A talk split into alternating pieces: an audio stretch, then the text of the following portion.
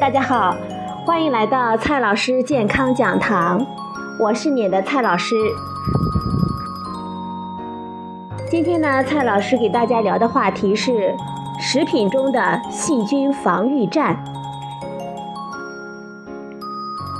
我们都知道，细菌呢无处不在，即使是我们认为洗得很干净的手上，也充满了细菌。虽然多数细菌是无害的，但是，正如飞机失事是很小概率的事件，但只要我们碰上一次，我们就歇着了。再多无害甚至有益的细菌，也改变不了有害的细菌让我们寝食难安，甚至再也不用吃饭了。我们吃出问题的例子，只有一小部分跟细菌无关，比如说。河豚，或者是各种食物过敏，其他的绝大多数都是细菌惹的祸。我们所吃的各种食物，不管是蔬菜、水果，还是肉、蛋、奶，都充满了细菌。绝大多数人喜欢的走地鸡、野味、农家肥种的菜、野生的鱼虾等等。携带的细菌比大规模养殖的更难控制。我们通常的洗涤可以去掉一部分，但是对大多数细菌来说，任你风吹浪打，我自岿然不动。星星之火可以燎原。在适当的条件下，我们用“春风吹又生”来形容，都显得过于保守。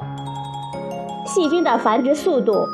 不是一生二二，二生三那么简单，或者是慢条斯理，而是一变二，二变四二，四变八那样的几何速度。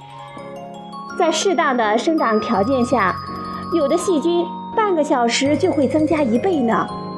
换句话说，一个细菌在这样的条件下，二十四小时之后，就可以给我们全国人民每人分上二十几万个呢。当谈到食品安全的时候，许多人着眼于化肥、农药、转基因、防腐剂之类。且不说这些东西是否真的有害，即使是有，也远比细菌要好监控。食物保存中的安全，远远比这些因素要难以控制，而且更容易产生危害。没怎么听说过因为化肥、农药、防腐剂或者是转基因导致的问题，倒是有许许多多的变质食品导致中毒乃至死亡的例子。食物中细菌的存在是一个动态的过程，用了农药的蔬菜，农药分解或者是洗去了就不会再有，但是其中的细菌，今天可能还少。放两天呢，却可能变得很多。细菌在食物上的存在取决于两个因素：一是菌种的来源，二是保存的条件。细菌的来源更多的取决于环境，卫生洁净的环境中比较少，大规模科学种植养殖的食物原料中也比较少。世界卫生组织推荐我们食用农家养殖的鱼类。也是出于这种考虑。经过高温处理的熟食中的细菌比原料中要少，大概这个情况呢，我们每个人都能够想到。就保存的条件来说，低温不利于细菌生长，所以呢，我们才会把食物放在冰箱中。但是，哪怕是零下二十摄氏度的冷冻室，也不能全部的杀死细菌。只是能让它们消停一下，一旦给点温暖，它们照样又灿烂起来。一些顽强的细菌，在四摄氏度的冷藏室内照样生长。所以说，冰箱也只能暂时保存食物，最安全的方案还是尽量的加快流通，减少存货。高浓度的盐是抑制细菌生长的有效手段。千百年来，没有冰箱的我们的祖先，就是用这种方式来保存某些食物的，比如说腊肉、咸菜等等。到目前为止，加热仍然是杀死细菌的最有效的手段。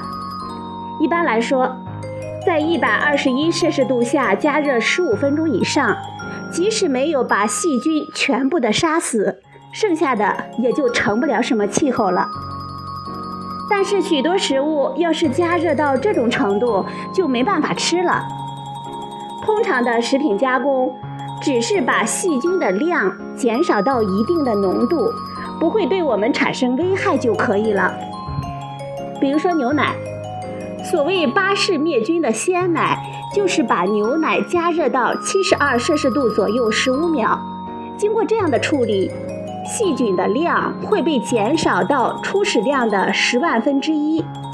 虽然还有不少，但是在冰箱里放两三周，细菌量也不会长到对我们有害的地步。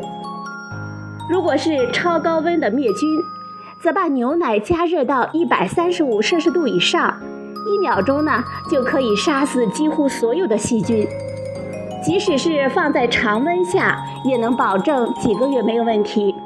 当然了，这都是指密封保存的情况。如果我们对嘴喝一口，这些处理呢，几乎就算白干了。其中的细菌生长速度会大大的增加，其他的食物呢也是如此。比如说鸡蛋，有些人喜欢吃那种蛋黄没有凝固的所谓的硫磺蛋。鸡蛋中的致病细菌在蛋黄没有凝固的温度下不会被全部的杀死，所以说，如果鸡蛋中含有比较多的细菌，比如说是满是鸡粪的鸡圈里的鸡蛋，硫磺蛋就比较危险了。无数的食品科学家和工程师花了不计其数的功夫，想要找到比加热更好的杀死细菌的方式。然而到目前为止，能够经济实惠、广泛适用的还是加热。我们中餐的原料有很多不注意卫生的地方，但是中餐的安全性问题却不严重。关键就在于我们中餐一般都是经过高温烹饪、现做现吃的。西方的蔬菜多数是生吃的。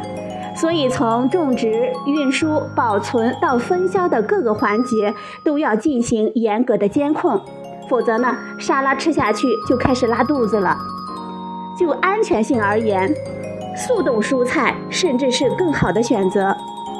我们难以监控原料中的细菌，但是可以把食物做熟来保护我们自己。对于个人来说，注意食品安全。良好的卫生习惯非常的重要，厨房、冰箱都是藏污纳垢的地方，经常性的清洁都是很好的方法，并且保持通风干燥，有助于减少细菌的存在。那些存在的细菌，本来可能成为我们食物中的菌种。家里的食物尽量呢要减少存货。做饭做菜要尽量吃多少做多少，因为减价而囤积大量的原料，或者做一次饭吃上一两周，都会为细菌提供广阔的天空。尤其是很多特价的蔬菜、肉、蛋、奶、水果，特价的原因就是因为积压了很长时间，我们再买回家保存，简直就是考验我们自己对于细菌的抵抗力了。好了，朋友们，今天呢，蔡老师给大家讲了食品细菌的防御战。